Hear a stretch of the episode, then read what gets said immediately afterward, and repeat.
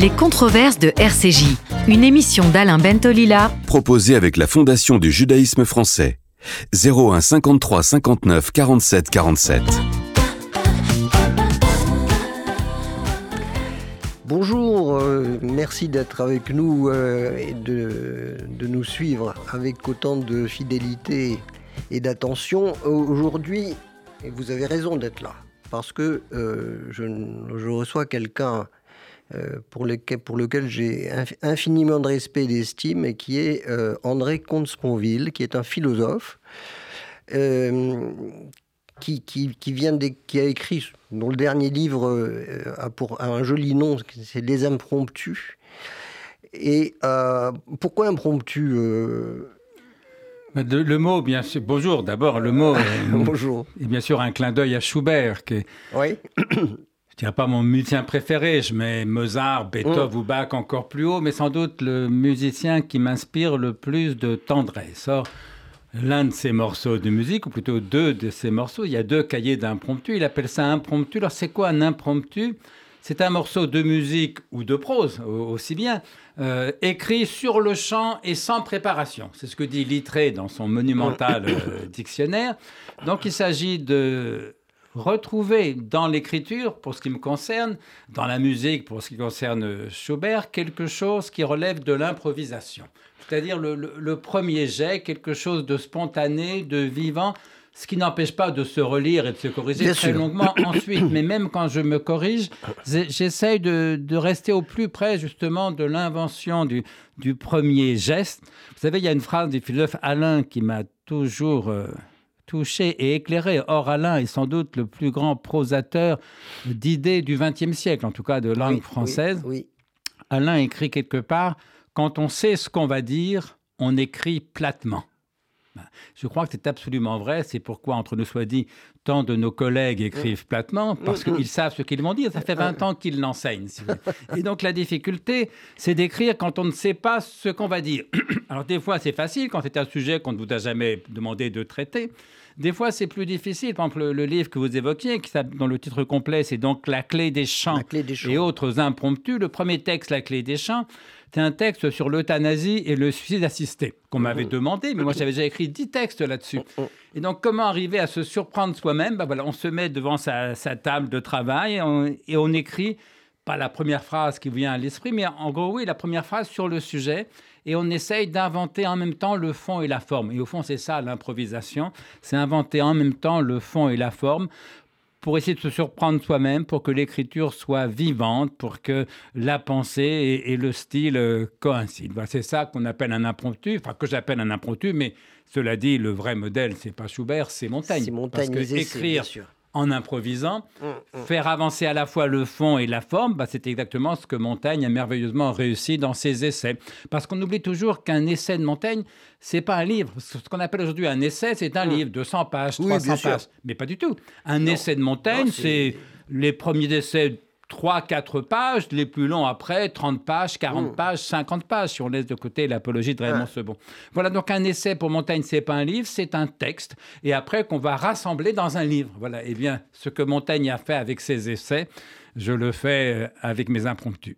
Bah écoutez, je, je, pense que vous avez alléché notre public et qu'ils vont. D'autant plus que c'est intéressant pour le lecteur aussi, parce que le lecteur trouve une distance de lecture qui n'est pas effrayante euh, et une fraîcheur, justement, parce que, comme vous le disiez tout à l'heure, qui est, qui est tout à fait intéressante. Alors, en ajoutant aussi que l'improvisation, ça suppose aussi la subjectivité. Mm. Donc, c'est le contraire d'un traité. Moi, j'ai écrit deux traités, je sais ce que c'est qu'un traité, mm. mais un traité, ça suppose beaucoup de travail d'objectivité, de référence, de note en bas de page. Mm.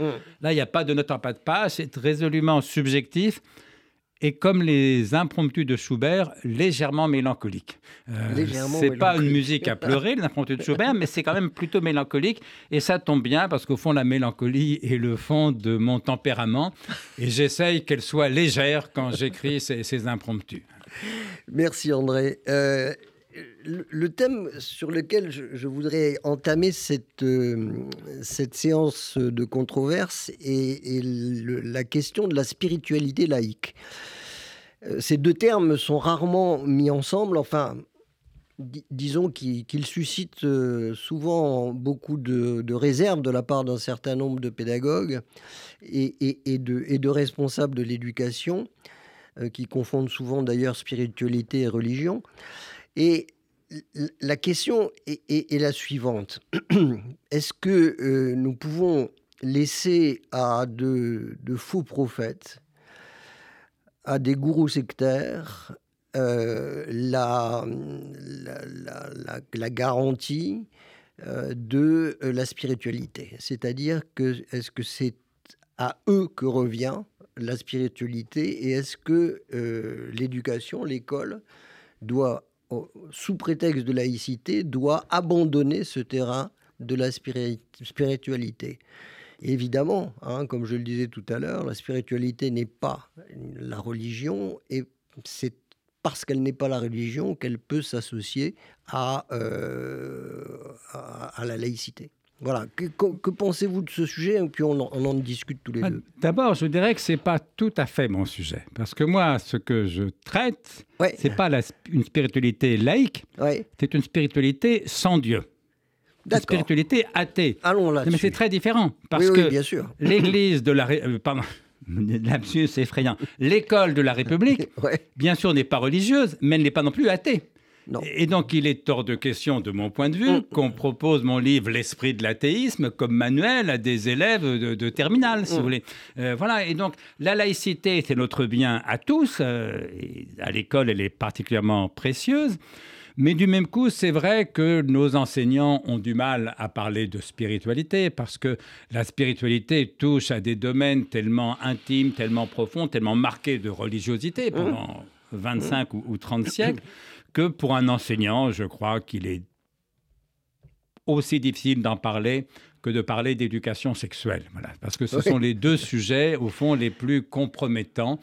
Et il n'est pas mal que les enseignants se tiennent à, une certaine distance de ces sujets, sauf quand ils ont vocation à le faire. Un cours d'éducation sexuelle, ça ne me dérange pas, vous voyez, mais par exemple, si un professeur de français explique, je ne sais pas quoi, la recherche du temps perdu de Marcel Proust, il va pas passer deux heures à parler d'homosexualité, mmh. parce que c'est pas c'est pas le sujet. Et a fortiori, je pense qu'il passera pas deux heures à parler du sentiment d'éternité euh, vu par les croyants ou vu par les incroyants. Donc l'école fait ce qu'elle peut. Écoutez, si l'école apprend à lire, à écrire, à compter, c'est déjà beaucoup. Euh, pour la spiritualité, je crois que pour une part, ça relève des parents, mais pour l'autre part et surtout, ça relève du cheminement individuel de chacun. Mhm. Alors, il faut dire un mot de mon cheminement individuel à moi. Moi, je suis mhm. né catholique, si j'ose mhm. dire. J'ai été élevé dans le catholicisme par des parents qui n'étaient pas pratiquants, mais moi, j'ai eu la chance de rencontrer, euh, dans mon adolescence, dès le collège et puis ensuite au lycée,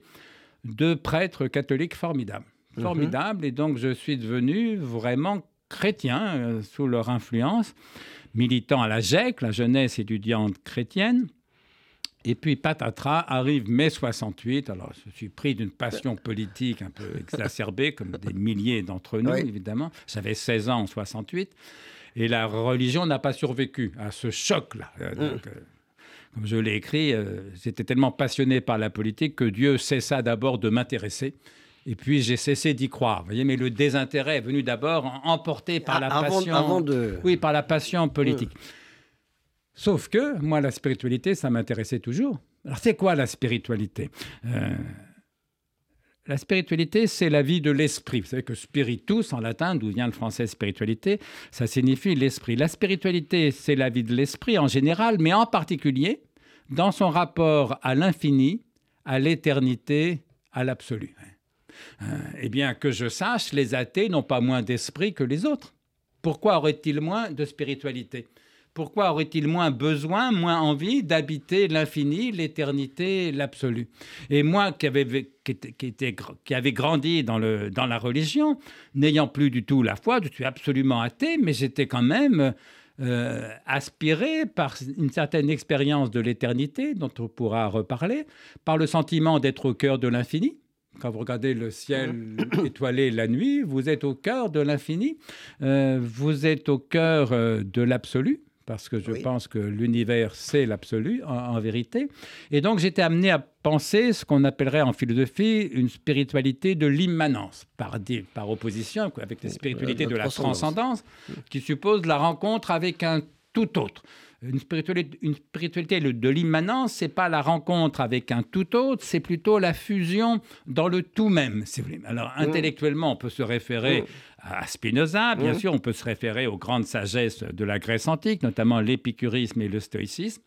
Et puis, on peut se référer à ses propres expériences. Voilà. Et c'est ça qui m'a amené à réfléchir à ce que pouvait être une spiritualité sans Dieu, une spiritualité non pas seulement laïque, mais une spiritualité athée. Et, et est-ce que, au fond de, de, de cette euh, démarche que, vers le spirituel, c'est-à-dire vers, vers l'esprit, est-ce que euh, il y a, pour, pour nous tous, euh, cette conscience que euh, nous sommes, nous existons de façon singulière et qu'en même temps, comme dirait l'autre, nous avons la certitude de devoir ne plus être un jour? Et cette, cette difficulté d'allier à la fois une conscience d'être et à la fois une certitude d'être d'un jour n'être plus, est-ce que euh, ça n'est pas justement cela qui euh, attise euh, notre, notre, notre espoir spiritu- spirituel? C'est-à-dire, par exemple, hein, je, vous donne un exemple, vous me dites ce que vous en pensez. L'écriture. Bon, pourquoi est-ce qu'on écrit? Pourquoi est-ce qu'on écrit? Il y a 3500 ans, l'homme se met à tracer sur des tablettes d'argile, et nous dit-on, euh, pour compter des moutons ou des vaches. On, ne peut pas croire que euh, la motivation première de l'homme allant vers l'écriture, ça soit de compter les moutons ou les vaches. Pour, pour moi, il est clair que euh, l'écriture est créée parce que c'est le seul espoir de laisser une trace de notre esprit vers quelqu'un qu'on ne connaît pas mais qui la recueillera. Et comme, euh, comme, comme, George Steiner le disait, euh, euh, écrire, c'est lancer un appel désespéré vers quelqu'un qui l'accueillera fraternellement. Et, et j'ai toujours gardé ça en tête. Il me l'a dit à la sortie d'une conférence que nous faisions ensemble. Et j'ai trouvé cette, cette phrase assez, assez, d'abord jolie, mais assez juste finalement. Et cette, cette question qui est la question d'une écriture comme euh, dépassant euh, l'absurdité d'une fin inéluctable, est-ce que euh, ça rejoint votre perspective d'une spiritualité, comme vous le disiez tout à l'heure, immanente, puisqu'en fait, l'écriture est immanente. Vous écrivez parce que vous avez envie d'écrire. Alors, je suis d'accord avec votre première remarque, c'est que la spiritualité naît au fond de la rencontre en tout être humain de la finitude qui est nôtre et du sentiment de l'infini. Absolument. Parce que pour se penser comme fini, Oui. il faut avoir l'idée de l'infini. Et donc, Absolument, j'ai tendance à penser que seul l'être humain a conscience de sa finitude, parce qu'il est le seul à pouvoir penser l'infini. Les grands sages bonobos ne l'ont pas. Voilà. Et donc, ce savoir fini de- et ouvert à l'infini, si, si j'ose dire, c'est ce qu'on appelle l'esprit. hein, parce que l'esprit, c'est une ouverture vers l'infini, euh, ne serait-ce que très simplement. Dès qu'on sait compter, on comprend qu'on peut compter indéfiniment. Indéfiniment. C'est-à-dire qu'il n'y a pas de chiffre Ouais, ultime. On pourra à toujours euh, aller plus loin. Donc, je suis d'accord sur le rapport, sur le l'idée que la, je- spiri- je- que la ce que vous dites là spiritualité. me, me- me rappelle c'est la première fois que j'ai entendu parler d'une droite. Et on m'a dit, elle- est infinie. J'en ai, j'en ai ressenti un sentiment de, de, de, de- de malaise qui, qui, qui, qui, me- qui- qui véritablement me, me, me taraudait. Parce que euh, cette, cette idée de l'infini m'a été donnée par cette droite que je voyais continuer, continuer sans s'arrêter, alors que sans doute, hein, j'avais une dizaine d'années, je n'avais jamais imaginé cette notion d'infini. Voilà. Et donc là-dessus, je suis d'accord. La spiritualité naît de la rencontre entre notre finitude et une certaine idée de l'infini. Sur l'écriture, je suis moins d'accord parce qu'au fond, pour moi, la spiritualité culmine dans le silence. D'accord. Oui, parce que l'écriture nous enferme dans le narcissisme. L'écriture nous enferme dans l'ego. L'écriture nous enferme dans le discours. Et à mon sens, les plus hautes expériences spirituelles sont des expériences silencieuses. Je crois que la plupart des grands mystiques, qu'ils soient croyants ou athées, euh, font état de quelque chose qui excède, euh, qui excède le, langage. Et, moi, effectivement, ce que j'ai vécu de plus fort comme émotion spirituelle, n'était pas de l'écriture, c'était pas du discours, c'était une certaine qualité de qualité de, silence. Voilà. Et donc. Dans quelles circonstances? Pardon? Dans quelles circonstances ce silence? Ah, Je l'ai raconté dans mon livre L'esprit de, de, l'athéisme. Euh, j'avais 25 ans, j'étais jeune prof de philo dans le nord de la France et un soir on part se promener dans une forêt près de la ville où j'enseignais, mmh. la forêt de Mormal en l'occurrence, avec euh, trois, quatre amis et collègues il faisait nuit. Mes amis prennent quelques pas de distance et puis tout d'un coup, dans le silence bruissant de, la forêt, euh, sous ce ciel euh, étoilé, il s'est passé quelque chose. Alors quoi euh, bah, C'est ce que les psychologues aujourd'hui appellent un état modifié de conscience. Je précise que je n'avais pris aucune drogue, je n'avais rien, rien fumé, etc. Alors, cet état modifié de conscience, m'appuyant sur ma propre expérience, mais aussi sur ce que j'ai lu, j'ai beaucoup lu sur les, expériences mystiques, je crois qu'on peut les qualifier par un certain nombre de suspensions ou de mises entre parenthèses. D'abord, suspension du déjà connu, du déjà pensé, comme dit Krishnamurti, de la trompeuse et apparente banalité de tout.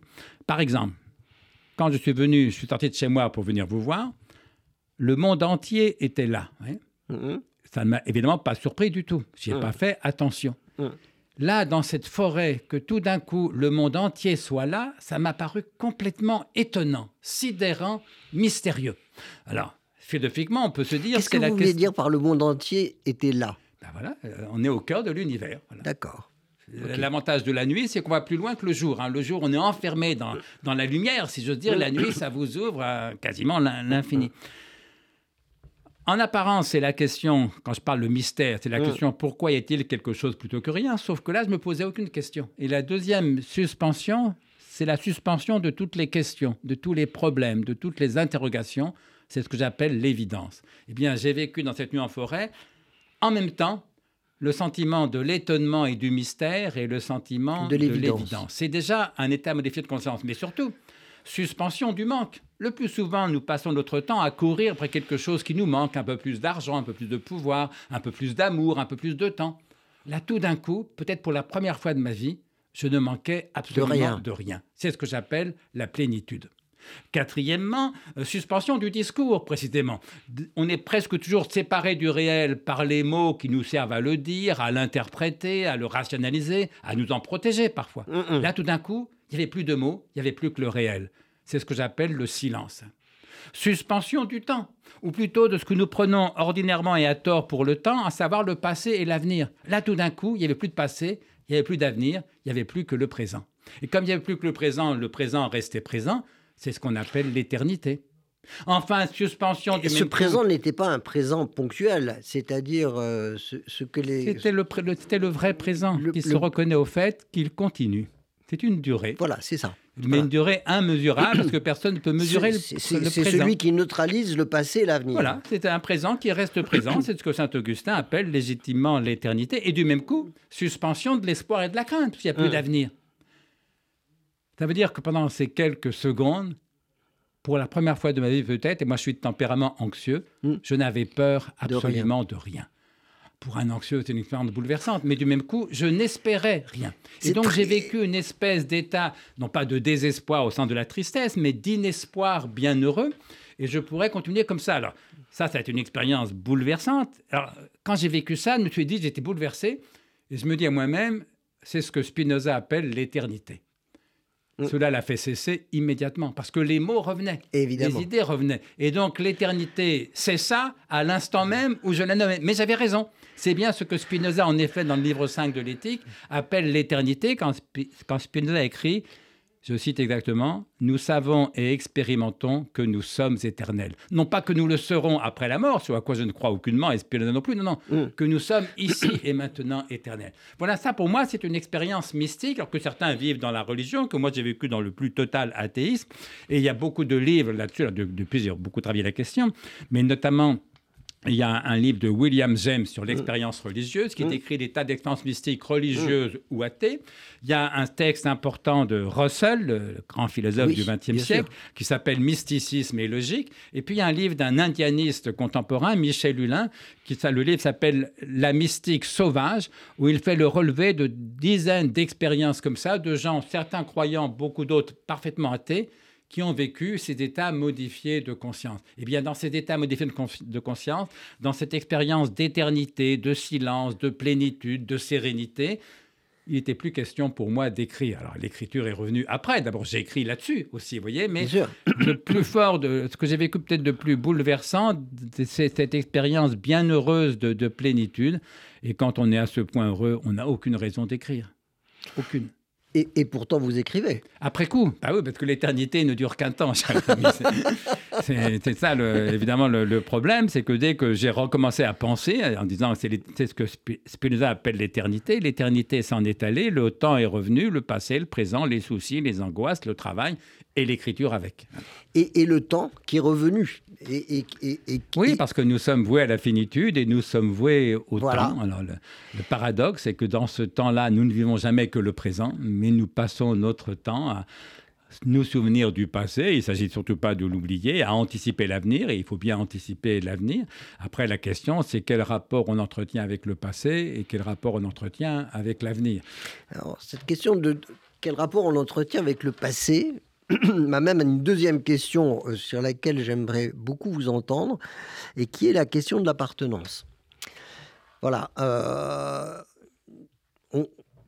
on, ne choisit pas son appartenance, hein, on, la reçoit. euh, vous avez reçu une appartenance chrétienne, comme vous le disiez tout à l'heure. Euh, moi, j'ai reçu une appartenance juive. Euh, et, pourtant, vous avez, vous êtes devenu athée, et pourtant moi-même je suis devenu athée, et pourtant, et cette appartenance, hein, le fait que je sois, que j'appartienne à une culture, non pas une religion, mais une culture juive, euh, ne m'empêche pas de mettre en cause et fortement euh, ce qui se passe en Cisjordanie. Euh, et, donc, la question de l'appartenance, soit elle est un piège, soit elle est quelque chose d'en plus. C'est-à-dire, si elle met en cause notre liberté de penser, à ce moment-là, elle est un piège. Si au contraire, elle n'empiète pas sur euh, la vision, le questionnement qu'on se fait du monde, à ce moment-là, elle peut être, elle est un plus. Et c'est une question que, j'ai ressentie très fortement, notamment en ce moment où, la communauté juive pèse sur nous, sur certains d'entre nous, euh, qui euh, ne veulent pas euh, abdiquer leur liberté d'analyse et leur liberté de critique, sans pour autant renier ce, ce qu'ils sont, hein, quelque part, comme je pense que vous n'avez pas renié complètement votre appartenance euh, catholique euh, telle qu'elle était. Voilà, j'aimerais beaucoup vous, vous entendre sur cette question-là. Bah, Je dirais d'abord que l'appartenance juive est plus forte que l'appartenance euh, Oui. chrétienne ou anciennement chrétienne. Mon ami Francis Wolff me racontait un jour, je peux en parler parce qu'il en a parlé dans un livre, Mm. euh, il a une éducation juive euh, Mm. un peu tardive parce que en fait ses parents n'étaient pas du tout religieux, mais il se trouve que l'oncle d'Amérique est arrivé. Et scandalisé de voir que son petit-neveu n'avait pas d'éducation religieuse, il lui a fait faire sa bar mitzvah en, en temps accéléré. Et Francis est tombé, un peu comme moi avec mes deux aumôniers catholiques, sur un rabbin formidable, dont j'ai pas retenu le nom, mais lui s'en souvient avec émotion. Euh, Et puis voilà que Francis, quelques années plus tard, perd la foi. Il ne croit plus en Dieu, il devient athée. Et Ah oui. il s'en explique à, à ce Mm. rabbin. Et ce rabbin lui dit exactement ceci Tu sais, Francis, un juif, même quand il croit plus en Dieu, il est jamais vraiment athée. J'ai demandé à Francis Est-ce que tu crois que c'est vrai? Il a réfléchi deux secondes en silence, puis il m'a dit Oui. Alors qu'un catholique, quand il devient athée, il est vraiment athée. Et, et c'est encore. Alors, c'est une appartenance moins forte d'être un ancien catho, parce que d'abord, c'est très banal dans, nos pays. Euh, ça l'est- c'est moins universel qu'il y a 50 ans, quand j'étais enfant, mais c'est très banal. Et puis, il n'y a pas d'anticatholiques comme il y a des antisémites, donc on n'a pas à assumer une identité contre des gens qui si, veulent si- vous, vous- si- supprimer. si- on oubliait qu'on l'était, on nous le rappellerait. Voilà, et puis, voilà, et puis c'est une, culture minoritaire, et forcément plus identitaire en quelque chose qu'une culture Absolument, majoritaire. absolument. Donc, et puis en plus, moi, je je me définis pas comme ancien catholique, alors, je me définis, c'est vrai, comme athée fidèle. Euh, parce que quand on n'a plus la foi, il reste la fidélité, précisément. Et ce qui m'a aidé à, à su- à forger cette notion de paradoxale en apparence d'athée fidèle, bah, c'est une rencontre avec un ami juif. Donc là, alors j'ai encore, j'en ai parlé là aussi dans l'esprit de l'athéisme. C'est mon ami Claude Birman, que je pense certains de nos auditeurs euh, connaissent au, moins de nom, parce qu'il a beaucoup travaillé sur la tradition euh, mosaïque, si on peut dire, sur, le, sur Moïse, la Bible, etc. Euh, et- donc on était ensemble en Cagne, et puis on se perd de vue. Moi j'étais prof dans le nord de la France, lui je ne sais plus où. Puis euh, quelques années après qu'on se soit perdu de vue, on se rencontre par hasard au quartier latin. On prend un pot, on on fait en vitesse le bilan de nos vies, et Claude me dit, mais il y a autre chose, euh, maintenant je retourne à la synagogue. Je lui dis, ah bon, tu étais juif? Il me dit, bah, je le suis toujours. Je lui dis, Ah, peut-être, mais t'en parlais jamais. Comment tu veux que je le sache? Il me dit, avec le nom que je porte. Tu sais, quand on n'est ni juif ni antisémite, birman, euh, Ouais. pour moi, tu n'étais pas du tout... euh, bon. Euh, mais surtout, ce qui m'étonnait, c'est que quand j'avais connu à 18 ans, il était athée. Et, et maintenant, il va à la synagogue. Alors, je lui dis, mais alors maintenant, tu crois en Dieu? Et Claude a un charmant sourire. Il me dit, tu sais, pour un juif, croire ou pas en Dieu, c'est pas vraiment la question importante. J'étais sidéré. Quand on a été élevé dans le catholicisme, Ah oui, c'est la seule même. question importante. On croit en Dieu. Elle on est n'y croit pas. essentielle. Et Claude m'explique gentiment que pour un juif, comme il disait, il n'est pas raisonnable d'attacher tellement d'importance à une question, Dieu existe-t-il ou pas, insoluble en termes de savoir. La vérité, c'est qu'on n'en sait rien. Euh, il n'est pas raisonnable de faire dépendre l'éducation qu'on donne à ses enfants de cette même réponse toujours indécidable à la question Dieu existe-t-il? Et il m'explique que euh, le, le judaïsme, d'abord, c'est la seule religion, me dit-il, où le, le premier devoir des parents, c'est d'apprendre à lire à leurs enfants pour qu'ils puissent lire la Torah. Et puis que autant le catholicisme est une orthodoxie, ce qu'il faut croire, autant le judaïsme est une orthopraxie, ce qu'il faut faire, un guide pour la conduite, un guide euh, pour l'action. Et voilà, et, et sortant de, de cette discussion avec Claude, je suis rentré chez moi, mais au fond, il a raison.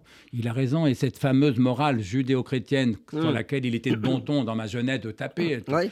la morale judéo-chrétienne, toujours réputée répressive, castratrice, culpabilisatrice. Je venais, j'étais un jeune père de famille. Je me dis, mais au fond, les valeurs que je veux transmettre à mes enfants, c'est exactement ces valeurs que, que j'ai reçues. voyez. Et donc, j'ai été amené à assumer ces valeurs fidélité. de fidélité. Il m'arrive Voilà. de dire souvent, la fidélité, c'est ce qui reste de la foi quand on l'a perdue. quand on on c'est pas quand parce que Dieu je ne crois plus en Dieu que je vais renoncer à transmettre à mes enfants ces valeurs ju- justement judéo-chrétiennes que j'ai reçues. Et c'est pourquoi mon appartenance catholique, c'est pas ce qui m'importe.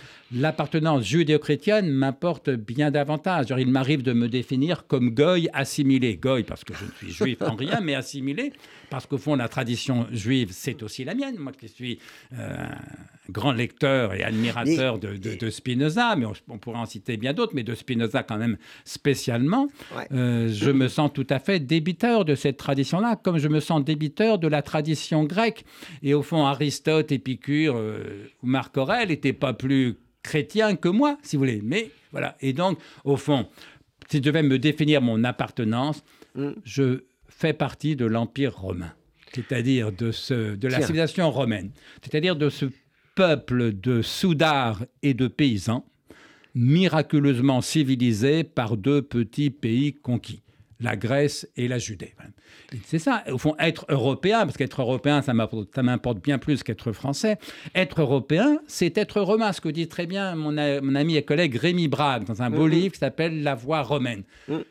Voilà, être romain, c'est ça, c'est être débiteur de deux traditions, la grecque, la, la juive. Et la Judée marié en quelque chose de force à la pointe du glaive sur l'autel de l'Empire romain, si je dis. Voilà, ma véritable appartenance, elle est au fond européenne et donc elle est judéo-chrétienne. Chrétienne aussi, mais judéo aussi, et il faudrait dire même gréco, latino, judéo-chrétienne pour être un petit peu complet. Vous savez, euh, il y a une formule de Stefan Zweig qui me mm. touche euh, au plus profond. Stefan Zweig écrit, je ne sais plus où, Notre patrie sacrée, l'Europe. Mhm. Si quelqu'un me disait notre patrie sacrée, la France, j'éclaterais de rire. Je me dirais, là c'est un malade, c'est un fou, il a trois siècles de retard. Quand Stéphane Zweig dit notre patrie sacrée, l'Europe, ça me bouleverse. Or voilà, or, l'Europe, elle est gréco, latino, judéo-chrétienne. Et au fond, la seule appartenance, pour ma part, qui m'importe, c'est celle-ci. C'est une appartenance euh, honorable que vous décrivez. Il y a une autre appartenance, qui est une appartenance piégeuse. C'est une appartenance qui euh, vous, oppose, vous, vous, vous, impose de penser comme ceux qui se disent euh, appartenir à la même communauté, etc. Cette appartenance, elle est menaçante. Euh, il faut s'en garder. Or, contrairement à, au merveilleux discours que vous tenez sur l'appartenance, ce qui ressort aujourd'hui de euh, ce qu'on appelle appartenance aussi, c'est euh, cet enfermement, c'est l'exclusion des autres, c'est la volonté d'être ce que les autres ne sont pas, c'est le privilège du rituel sur le spirituel, c'est les signes de reconnaissance et, non pas euh, des, signes d'amour et, d'empathie. Et donc, ce sont ces questions-là qui, menacent euh, justement nos enfants. Et, ce que je ne cesse pas de me, poser comme question, c'est comment est-ce que je peux, euh, enfin je peux, comment peut-on nous essayer de faire en sorte que nos enfants soient résistants? À, ce genre d'emprise euh, Comment est-ce qu'on peut euh, leur dire ne renie pas ce que tu es, bien entendu, mais ce que tu es ne te définit pas. Il ne définit pas ce que tu penses. Et cette question-là euh, est importante pour l'école. Hein. On, a écarté l'école tout à l'heure, mais, elle est quand même importante pour l'école parce que vous, vous disiez tout à l'heure, euh, c'est la seule religion juive et la, religion qui nous impose d'abord d'apprendre à lire à nos enfants. Très bien, ok. Sauf que moi, quand j'ai fait ma bar mitzvah à la synagogue d'Oran, j'ai eu 15 jours. Mon père instit, ma mère instit, laïcar je me retrouve quand même parce que la tradition, elle est tradition. Donc, il n'était pas question qu'on insulte mes grands-parents en, ne me faisant pas faire la bar mitzvah. 15 jours pour apprendre par cœur ce que j'aurais à dire le jour de ma, de ma communion. J'apprends par cœur. Mieux, il me met un, un roseau en main et pendant des heures, avec un métronome, il m'apprend à faire semblant de lire. Et j'y vais. Et je fais ça très bien. Mais dans ma tête, c'est quelque chose qui m'est resté. C'est ce simulacre. Cette, euh, cette façon de, de dire peu importe finalement ce que veulent dire les choses, le tout est de faire les bons bruits, de faire semblant. Et, et, et vous voyez, cette question est, une des questions qui me pose le plus de problèmes aujourd'hui. Euh, dans les écoles juives les plus traditionnelles, dans les écoles coraniques les plus euh, épouvantables, euh, c'est la, la récitation qui l'emporte sur la compréhension. Mieux, la compréhension est exclue parce que dangereuse. Ça n'est pas au lecteur à comprendre, c'est à quelqu'un d'autre de lui faire comprendre ce qu'il y a à comprendre. Et, là, là, il y, a vraiment quelque chose qui, qui, qui, m'interroge et, qui doit absolument interroger l'école. Si on ne remet pas à l'école laïque euh, la compréhension au centre même de tous les apprentissages, une compréhension qui soit à la fois une compréhension libre d'interpréter, mais une compréhension respectueuse du texte, les deux étant complètement liés, en équilibre véritablement, effectivement, on risque à ce moment-là de euh, laisser la récitation l'emporter sur la compréhension. Non, mais vous avez bien sûr raison. D'ailleurs, pourquoi je préfère l'athéisme, c'est que toute religion tente à privilégier effectivement une appartenance euh, fermée. Par rapport à la seule appartenance universelle qui est l'appartenance à l'humanité. Euh, Absolument. évidemment. Hein. Tout à fait. Et au fond, dans les trésors de l'Europe, j'évoquais mon appartenance européenne, bah, il y a l'esprit critique, il y a le sang de l'universel, c'est-à-dire il y a les Lumières. Voilà, euh, moi je suis un disciple des, Lumières, euh, évidemment. Et je me méfie comme de la peste de toute religion qui prétend nous dire ce qu'il faut penser. Alors, encore une fois, le judaïsme fait plutôt moins que le christianisme, qui est une orthodoxie. en principe, normalement. le judaïsme, avec son esprit talmudique d'interrogation perpétuelle, est, mm. souvent moins mm. dogmatique que l'esprit catholique, mais on n'est pas, enfin, les, les juifs religieux sont pas à l'abri d'une régression vers le dogmatisme et effectivement la, la, ritualisation, voilà. Mais, et donc, il faut défendre l'universel. Alors là, pour le coup, vous avez raison. Autant à l'école, pour les enseignants, il est difficile de parler de spiritualité, parce que c'est un sujet euh, trop intime, si vous voulez, mais autant en revanche, la charge de l'école, c'est d'abord de transmettre la raison, l'esprit critique, euh, l'art de lire, c'est-à-dire de comprendre. Vous avez raison, il n'y a pas de lecture sans, sans compréhension. Euh, et là, reconnaissons que l'école en France est en difficulté. Elle est en difficulté pour toutes sortes de raisons, mais entre autres parce que l'apprentissage, y compris de la lecture, se fait peut-être plus mal euh, qu'à d'autres époques. Est-ce que c'est lié à la concurrence des écrans, des nouveaux loisirs? Je pense que ça joue un rôle.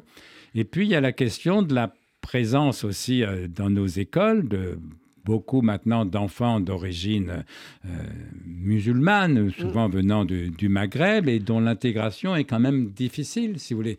Et, c'est vrai qu'on voit maintenant des, tensions dans, les écoles au point que un certain discours universaliste euh, a du mal à passer. Voilà. Et, donc l'universalisme républicain, hein, qui en principe est l'idéologie de base de, mm. notre école, se heurte au, au communautarisme au pluriel religieux mais reconnaissant malgré tout que dans ces communautarismes religieux, celui qui pose vraiment problème en ce moment en France, c'est le communautarisme islamique, si vous voulez, musulman. Le danger est là, oui, c'est sûr. Euh, il est, encore une fois, ça ne veut pas dire qu'il n'y a pas des juifs religieux totalement étriqués, totalement prisonniers de, de leur dogme prétendu ou de mmh. leur superstition ou, ou, de leur rite. Tout ça existe aussi, mais ce n'est pas un problème pour la France. Euh, l'islamisme est un problème pour la France. Et, ça nous met d'autant plus mal à l'aise que euh, on voit bien que les mêmes islamistes que nous combattons parce que ce sont des communautaristes sont aussi combattus par certains de nos compatriotes parce qu'ils sont arabes. Et, donc, il faut à la fois combattre évidemment le racisme anti-arabe. Euh, et, à la fois... Et, combattre l'islamisme et combattre tous les communautarismes. Encore une fois, le communautarisme qui pose de plus de problèmes en ce moment en France, c'est évidemment le communautarisme musulman qu'il faut donc combattre tranquillement. C'est là où le mot d'islamophobie est piégé, parce que... Euh, on veut en faire une forme de racisme, sauf que l'islam, ça n'a jamais été une race. Alors si on entend par islamophobie le mépris, la haine des musulmans, alors oui, effectivement, ça revient à une forme de racisme. Si on entend par islamophobie, ce qui est le sens propre du mot, la peur, la crainte ou le refus de l'islam. Alors c'est une position idéologique parfaitement légitime euh, que je partage. Mmh. Oui, euh, j'ai peur de l'islam. Voilà, je trouve qu'il y a un danger dans nos pays, et pas seulement dans nos pays, dans le monde. Euh, et donc on a le droit de combattre l'islam comme on a le droit de combattre toutes les religions. D'ailleurs, en un sens, l'athée que, je suis. quand, vous dites que votre combat aussi, que vous partagez ce combat, combattre l'islam, est-ce que c'est l'islam ou l'islamisme que vous combattez? Écoutez, euh, le jeune, est-ce qu'il faut faire la différence ou pas? Le très jeune Karl Marx de 23 ans, quand il écrivait sa thèse de doctorat sur la différence entre la philosophie de la nature chez Démocrite et chez Épicure, commençait par citer une phrase du Prométhée d'Échille Je hais tous les dieux. Je hais tous les dieux. il y a une part de moi qui combat toutes les religions. Alors, amicalement, je ne dire personne d'aller à la messe, à la synagogue, euh, ça ne me gêne pas du tout. Mais je pense effectivement que l'athéisme, c'est mieux. Je le dis très, très tranquillement.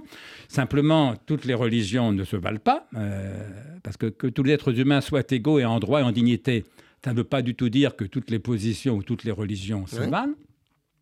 Et c'est vrai que j'ai plus de sympathie euh, pour l'Ecclésiaste, par exemple, qui est le, livre de la Bible que je préfère, et l'un des rares, au fond, qui me touche vraiment, parce que je ne suis pas un grand lecteur de, la Bible, mais je vénère euh, l'Ecclésiaste que pour le Coran, évidemment. Et on a le droit de le dire euh, tranquillement. Mais encore une fois, ce qui importe le plus aujourd'hui, c'est moins ce qu'on pense en fond de l'islam ou, du judaïsme ou du christianisme. Évidemment, je connais mieux le christianisme que les deux autres religions. Je suis né dedans.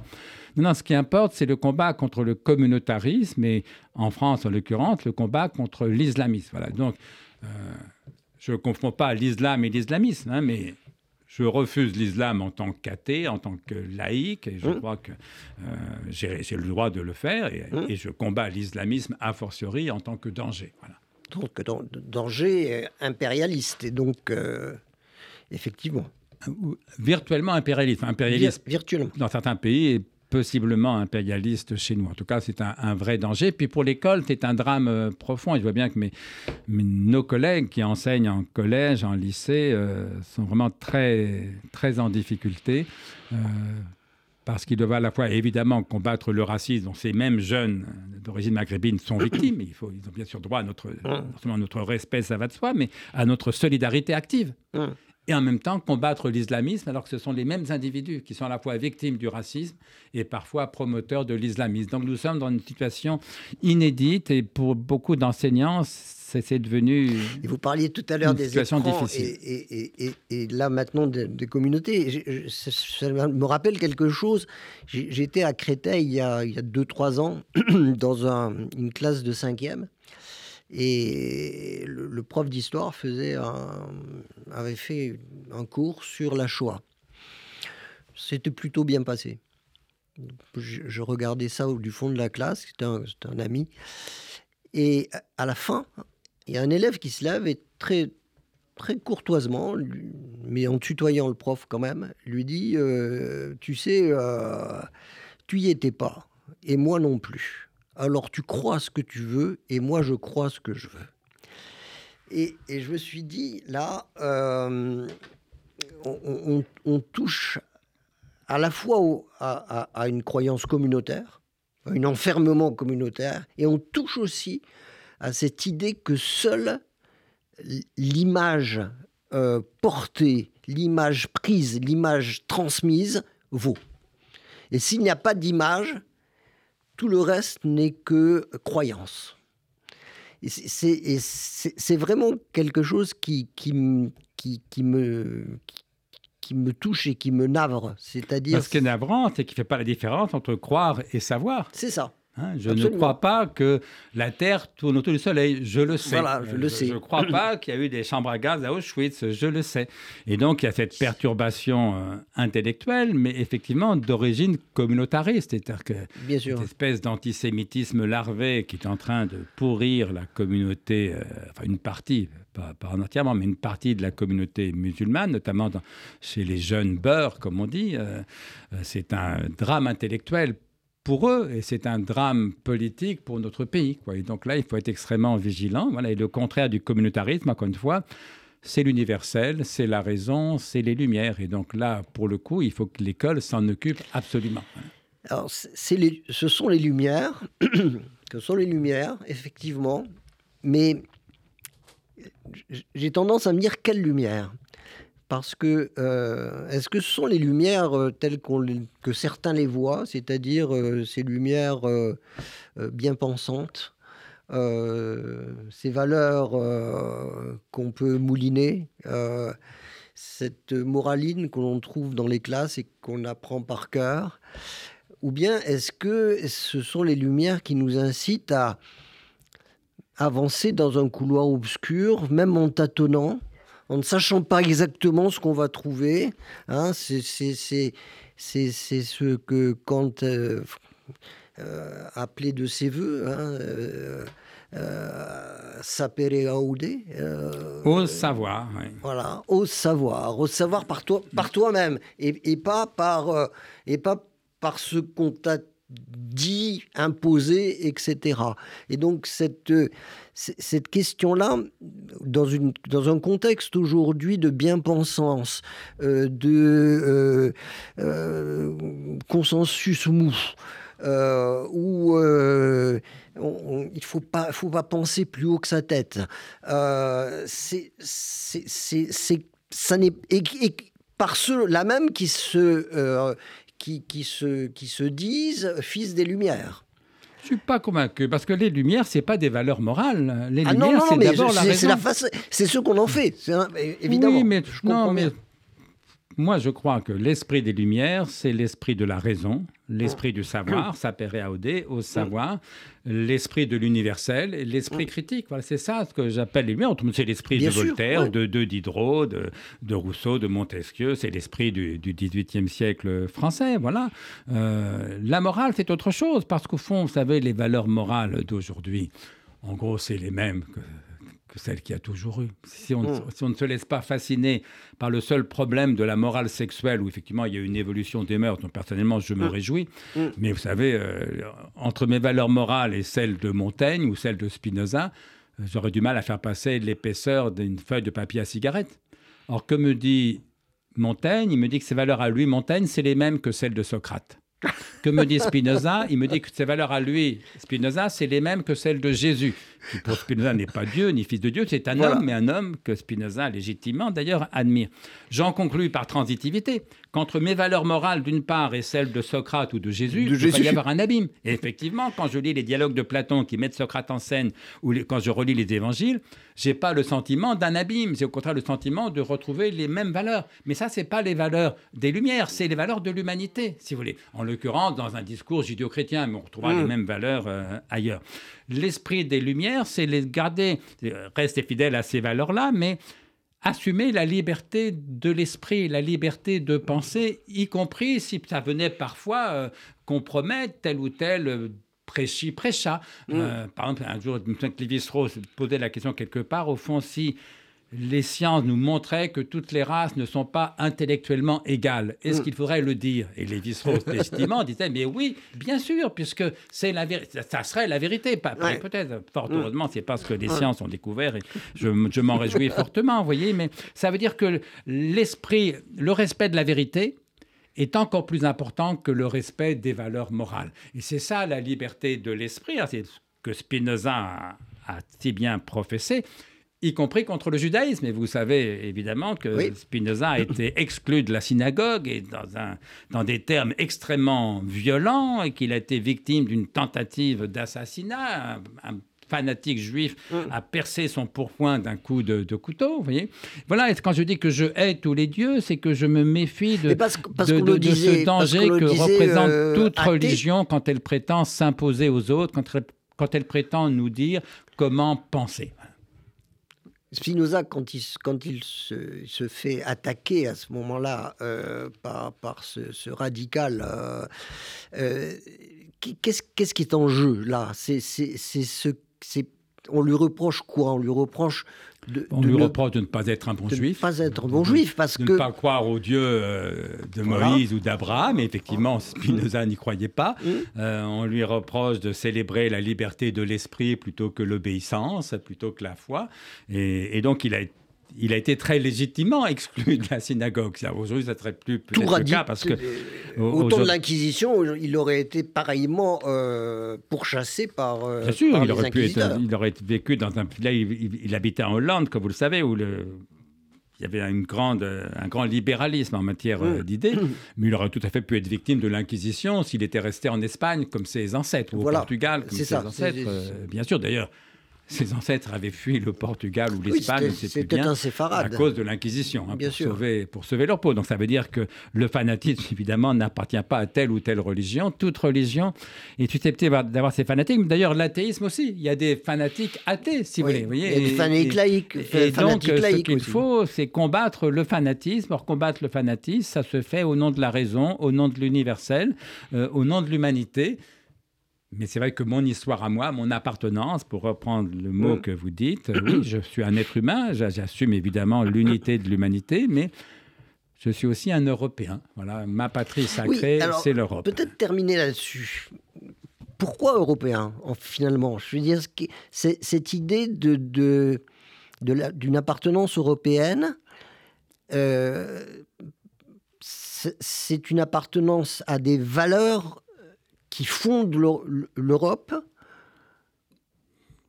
C'est d'abord l'appartenance à une partie du monde, quand même, où, où se sont dit merveilleusement un certain nombre de choses que je crois vraies. Alors, ailleurs aussi, en un sens, si vous voulez, on, a Mm. peu- si on parle de spiritualité, à bien des égards, je, je l'ai écrit, je me sens plus proche de l'esprit du bouddhisme, donc, né en Inde, Bah, qui vient après. euh, Absolument, oui, ça. qui, qui va en, en Chine et, et au Japon. euh, est, est là. Plutôt quoi. que de l'esprit du Évidemment. christianisme, si vous voulez. voyez Bien sûr. mais, oui, mais je ne vais pas me tondre le crâne, m'habiller d'une robe safran et fonder un ashram en Auvergne. Je préfère assumer euh, mon histoire. Si Dieu, vous voulez. vous, Voilà, Dieu donc, vous garde. je ne prétends pas du tout que l'Europe a le monopole de Mm. je ne sais quelle spiritualité, de je ne sais quelle vérité ou je ne sais quelle valeur. Encore une fois, les valeurs humaines sont pour l'essentiel les mêmes dans toutes les grandes euh, civilisations. Mais je suis très sensible. Voilà, euh, l'Europe pour moi, c'est quoi? C'est Bach, c'est Mozart, c'est Beethoven. Réussite dont je crois qu'elle est sans équivalent dans l'histoire de l'humanité. Mm. Euh, c'est Montaigne, c'est Kant, c'est Spinoza, c'est Proust. Euh, alors on peut trouver l'équivalent ailleurs, mais c'est quand Mm. même bouleversant, si vous voulez, ces, ces- ces merveilles-là. Euh, c'est Poussin, euh, c'est je sais pas quoi. euh, Et c'est aussi la de Shoah. la Croix, euh, Van Gogh, qui vous voulez. Donc voilà, il y a une richesse de la vie culturelle, intellectuelle, littéraire, philosophique en Europe qui me bouleverse d'admiration. Évidemment, je connais moins la pensée chinoise. Il y a sans doute Mm. d'immenses philosophes en Chine, en, en Inde. Je, je m'y intéresse. D'ailleurs, une fois, je me sens très proche du, du bouddhisme. Mais euh, voilà, ça ne m'empêche pas d'admirer, de vénérer même. euh, voilà, quelqu'un comme Mozart, si vous voulez, pour moi, fait partie de, de, de mon identité. C'est-à-dire que Mhm. si Mozart n'avait pas existé ou si je n'aimais pas Mozart, je serais foncièrement différent de, de ce que je suis. Et je pourrais prendre mille exemples. C'est vrai aussi de Montaigne, c'est vrai de Proust, c'est vrai de la Grèce antique, Épicure, Platon, Aristote, tout ça me, me bouleverse. C'est vrai de, Spinoza, voilà. Donc je suis, voilà, je suis un, Et, et un cette, Européen. et cette euh, merveilleuse culture européenne n'a pas empêché euh, le, le- Elle n'a pas empêché la Shoah, elle n'a pas empêché dans le pays peut-être le plus cultivé d'Europe à l'époque, hein, Ouais. l'Allemagne du 19e siècle, c'est quand même le sommet de la pensée européenne de l'époque, et ça n'a Mm. pas empêché quelques décennies plus tard les horreurs que, que nous savons tous. Et oui, ça n'est pas... Il n'y a pas de garantie con- contre le pire, voilà, et donc il faut se battre. euh, y compris en Europe, et y compris contre ce que l'Europe euh, euh, peut comporter de, de danger. Voilà. Et que l'Europe a, créé le, a créé le colonialisme, elle a créé l'ethnologie. hein. c'est ce que disait. Lévi-Strauss, là encore. C'est-à-dire le colonialisme, c'est-à-dire l'impérialisme, Mm. le mépris de l'autre, et l'ethnologie, c'est au contraire la curiosité, l'ouverture, le respect de, de l'autre. hein.